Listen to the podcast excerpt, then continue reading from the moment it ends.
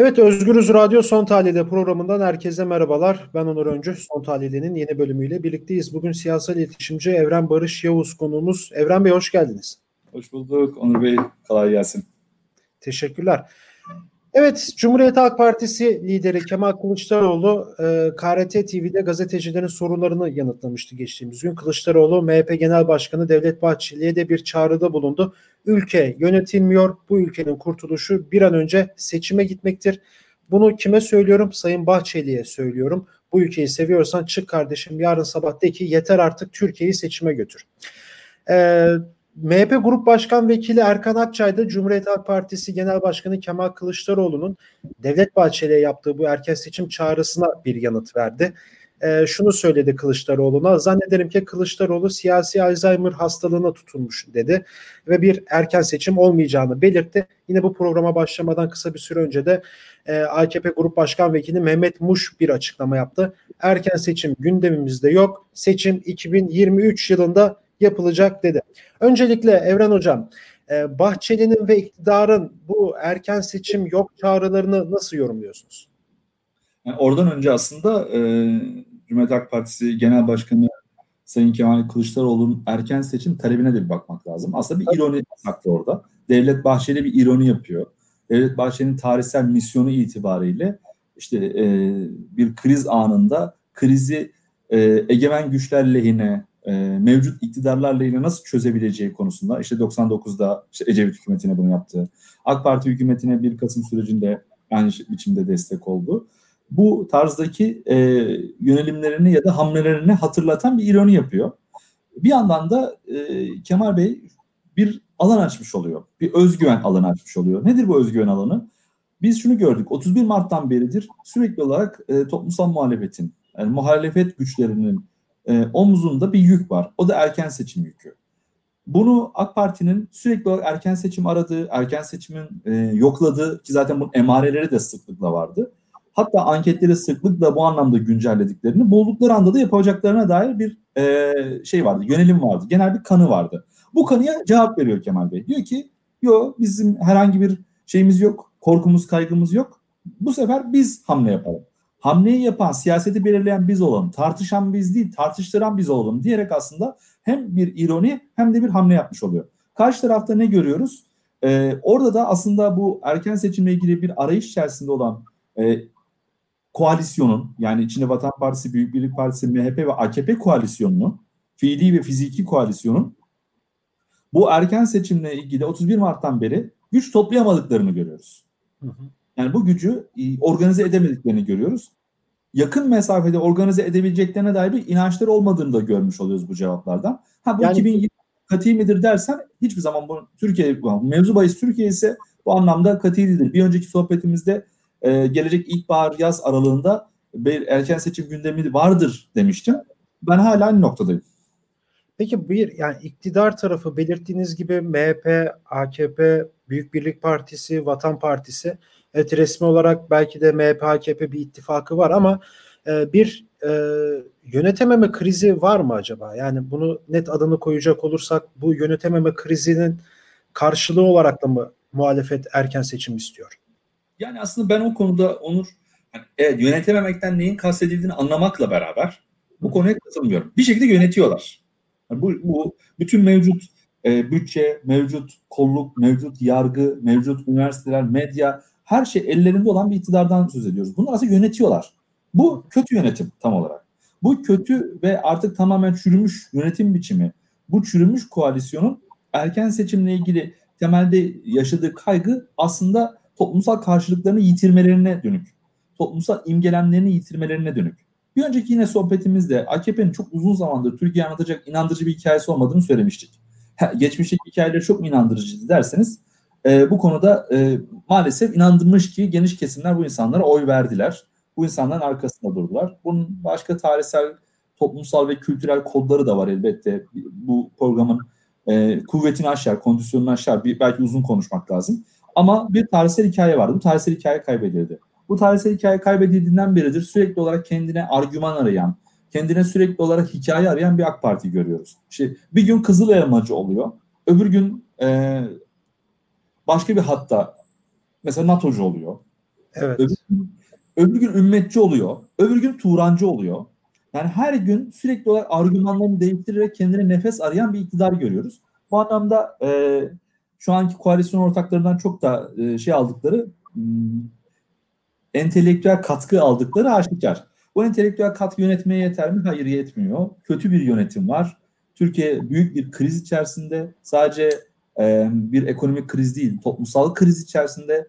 Türkiye değerler krizi içerisinde. E, aynı zamanda da aslında e, siyasi kriz içerisinde.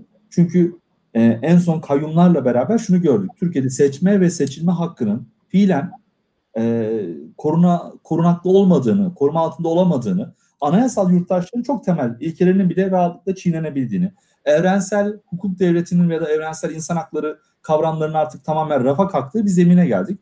Bu zemin aslında tam olarak krizin kendisi. Bir yönetme krizi var. Yönetiyorlar ama yönettikleri şey kriz yönetiyorlar şu anda. Bu kriz aşılmak zorunda. Peki bu yani bir seçimde aşılabilir mi? Yani şimdi baktığımız zaman e, en sonki yerel seçimler üzerinden bir buçuk yıl geçti. Yani Halkların Demokratik Partisi yanlış hatırlamıyorsam 50'ye yakın belediye kazandı. Şu an elde 5 tane belediye kaldı. E, hepsine çoğuna kayyum atandı. E, şimdi insanların da böyle artık yani bunlar tırnak içerisinde söylüyorum. Yani seçim işe yaramıyor, oy veriyoruz, işte seçiyoruz, geliyorlar hemen kayyum atıyorlar gibi bir e, yargı da var. Peki şimdi bu durum yani seçimde bu tersine çevrilebilir mi? Yani tamam önümüzde bir İstanbul ve Ankara örneği var. Özellikle de İstanbul seçimleri var ama yani demek istediğim bir erken seçim olursa bu işe deva bulunur mu?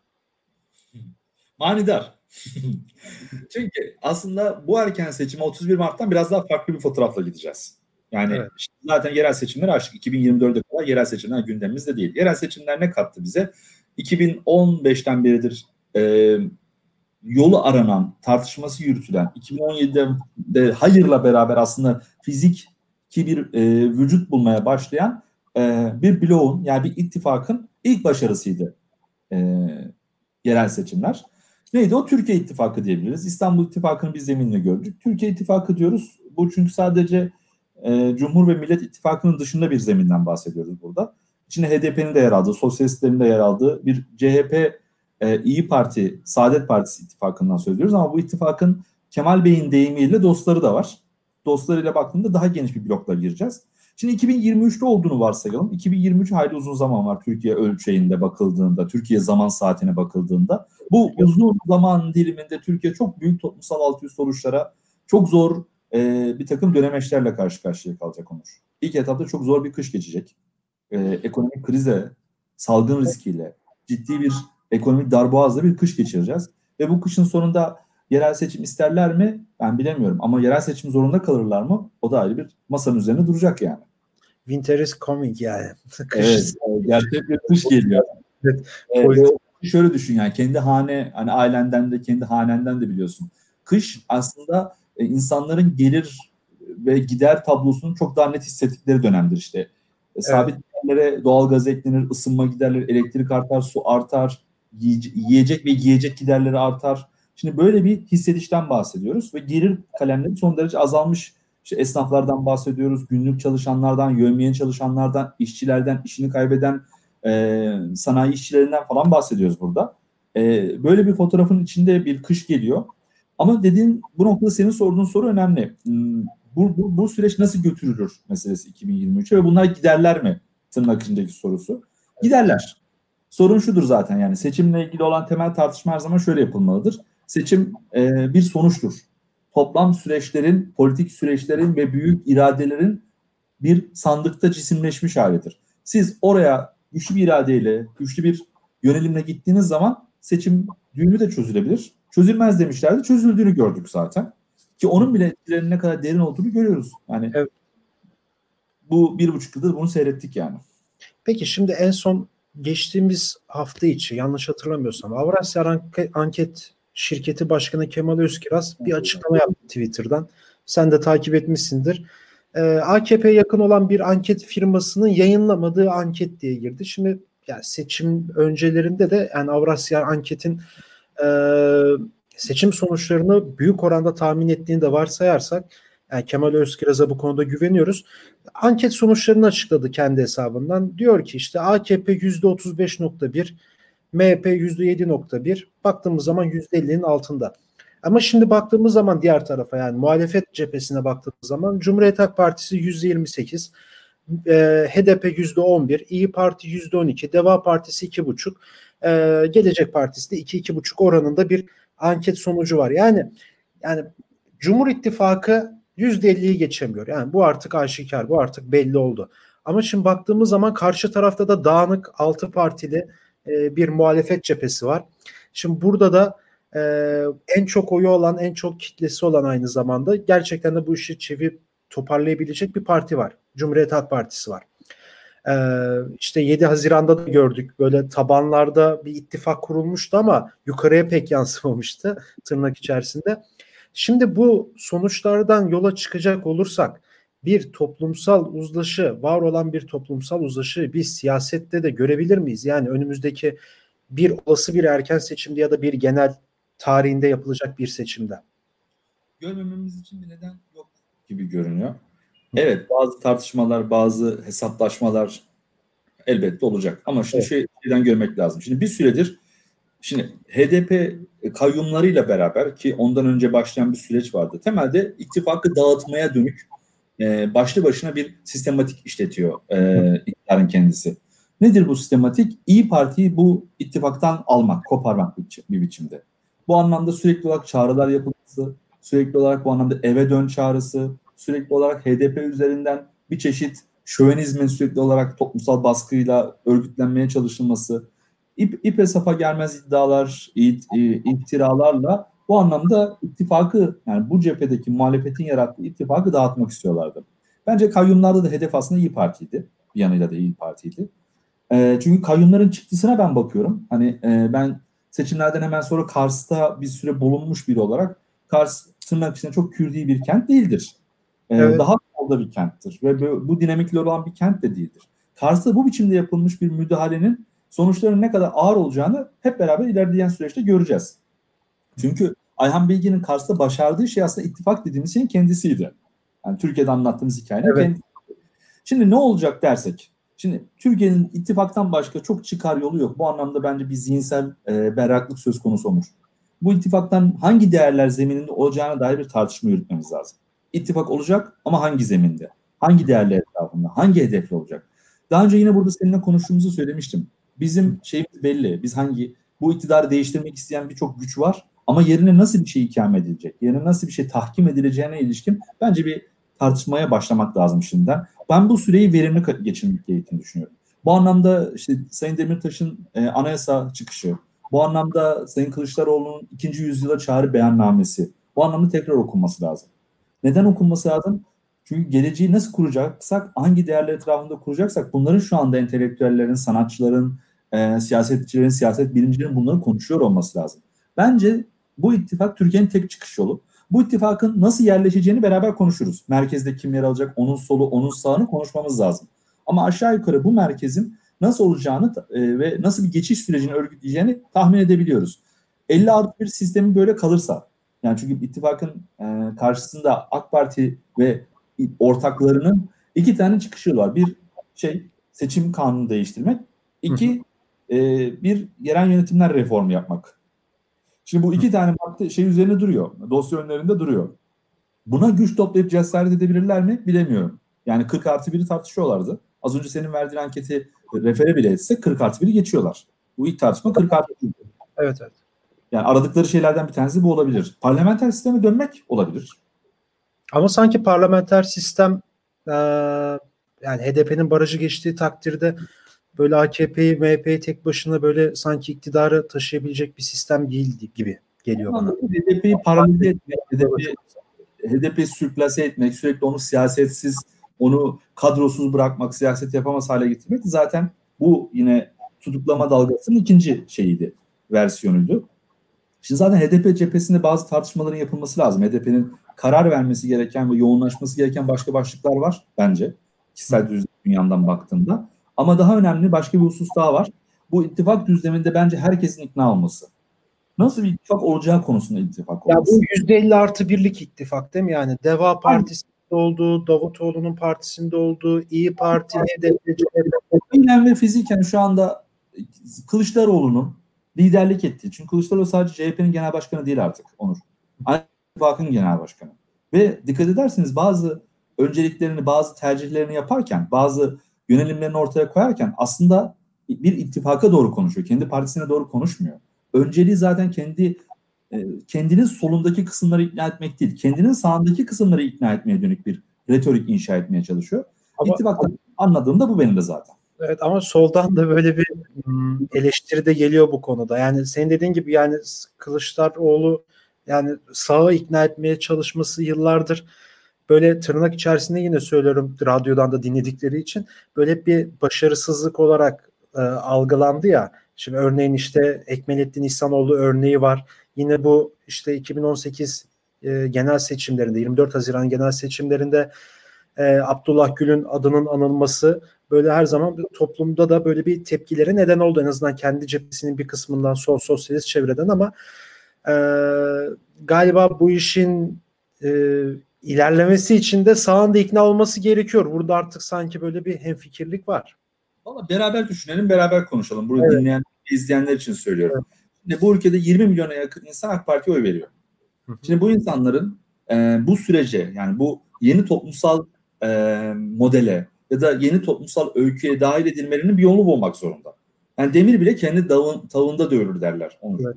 Yani bu hangi tavda bu süreç e, kotarılacak? Hangi değerler etrafında kotarılacak? İnsanların mal güvenliği, can güvenliği, değer güvenliği, riski olmadan bu yeni sistemde geçişlerin nasıl yapılacağını düşünmek lazım zaten. İttifakın temel problemi bu gibi geliyor. Bizim cenahta yani işin sol, sosyalist, demokrat, ilerici camiadaki tartışmalar değerli tartışmalar. Ama bu tartışmalar belirleyici değil bugün. Bu arada Ekmelettin başarısız bir hamleydi. Evet birçok açıdan. Ama Ekmelettin bir şeyin kapısını açtı. Bir denemenin kapısını açtı. O bizimle olan bir deneme değildi. MHP ile beraber bir şey yapma denemesiydi. Yani evet. oradan aslında iyi Parti çıktı Onur. Hani orayı göremiyoruz biz. Yani o o çalışmanın kökünden İyi Parti çıktı. İyi Parti yaratan şey o Ekmelettin çalışmasıydı. İki, hayır var. Hayır son derece başarılı bir kampanyaydı. Çok, çok büyük, başarılı bir kampanya. Mecburiyet tartışmasını hiç yani o hayır mı çıktı, evet mi çıktı tartışmıyorum bile artık bu oy pusulaları evet. meselesinden. Ama hayır tartışmasını görüp bak hayırın oy oranlarıyla e, Ekrem İmamoğlu'nun oy oranları aynıdır. Biz evet. hayırla zaten İstanbul'u kazanmıştık. Bu kazanmayı nasıl örgütleyeceğimizi bilmiyorduk sadece. Aslında bütün mesele demek ki 2'de 2'de 2. Yani sonra 31 Mart ve 23 Haziran geliyor. İşte Adana örneği, İzmir örneği, Antalya örneği, Mersin örneği giriyor. Ankara ve İstanbul örneği giriyor. Demek ki tutmuş. Aslında ittifak bir şey kazandırmaya başlamış. Ama tekrar söylüyorum. Eleştiriler saklı olmak kaydıyla, karikatürize etmeden, e, işi siyasi e, bir e, lümpenliğe vurdurmadan tartışmaya çalışmak lazım. O tartışmada şu. Bizim sol sosyalist ilerici değerlerin toplumsal karşılığıyla ilgili bir şey. Ben mesela kendi adıma düşündüğümde, yani bunu herhalde ilk birçok arkadaş ilk defa benden duyacaktır. Merkezi CHP'nin tahkim ettiği bir senaryo beni rahatsız etmiyor. Çünkü onun solunda doğacak boşluğa e, bu konuda beyanı olan, isteği olan, emeği olan, iddiası olanlar doldurabilir. Bununla ilgili herhangi bir şey yok, örnek ya da boşluk yok. Yani isterseniz oraya oturursunuz ve oraya dair söz söylersiniz. CHP'nin merkezi tahkim etmesi ve merkezden konuşması, merkezi katlamasında bir beis yok aslında. Doğru bir değer sistemiyle kurulabilirse, doğru pazarlıklar yapılabilirse, tırnak içinde söylüyorum. Doğru zeminler tartışılabilirse bir sorun yok bu konuda. Çünkü şunu görelim. Biz kendi dışımızda gerçeklik düzlemiyle bir ilişki kurmak zorundayız. Sadece bizim isteklerimiz, arzularımız ve taleplerimizle dünya devinmiyor. Dünya böyle ilerlemiyor. Keşke böyle olsaydı. Ama biz bunca yıl boyunca anlattığımız hikayede nerede olduğumuzu görelim. Ee, şeyi de görelim. HDP'nin de kaplayacağı alanın da ne kadar önemli olduğunu da görelim. HDP'nin aynı zamanda artık Türkiye'ye söz söyleyecek. Türkiye çapında söz söyleyecek, toplumsal sorunlarını aşabilecek, bir bölge partisinden çıkabilecek bir zemini olduğunu da görelim. Bence bütün tartışmayı buradan yürütmek lazım. Biz aslında bugün çok temel bir tartışma yürütmemiz gerekiyor. Biz bugün bu ülkede hayatta kalma, mal ve can güvenliğimizi koruma, kendi değerlerimizle var olabilme, seçme ve seçilme hakkımızı tartışabilecek noktaya geldik. Bizim bu krizi aşmamız lazım. Bu krizi aştıktan sonra önümüze yeni yeni yeni yeni fotoğraflar koyabiliriz. Tekrar söylüyorum. iddiası olan CHP'nin sonunda daha güçlü bir toplumsal sol örgütler. Bunun da hiçbir engel yok. Bıra- bırakalım CHP merkezi tahkim etsin. Bunda ne beis var? Ben bunu anlamakta zorluk çekiyorum. Çok teşekkür ederim programa katıldığınız için. Rica ederim. Ben teşekkür ederim Onurcuğum. Ee, önümüzdeki süreç enteresan olacak. Anketler Evet. CHP'yi sıklıkla e, CHP HDP e, hattını sıklıkla düşük gösteren anketlerde görüyorum ben. Bu konuda şey yapmayalım. Yani kimsenin morali bozulmasın. Fotoğraf o kadar kötü değil yani. Ama az hata yapmak ve doğru yürü- yürümek lazım. Evet çok teşekkürler. Evet siyasal iletişimci Evren Barış Yavuz'la birlikteydik. Kılıçdaroğlu'nun erken seçim çağrısı Bahçeli ve AKP'den jet hızıyla gelen hayır seçim 2023 yılında olacak cevapları. E, bugün bir erken seçim olur mu olmaz mıdan ziyade e, olası bir seçime gidildiği takdirde e, toplumsal muhalefetin e, nasıl durumda olduğunu siyasal iletişimci Evren Barış Yavuz'la birlikte konuştuk. E, bugünlük bizden bu kadar. Yarın görüşmek dileğiyle. Şimdilik hoşçakalın.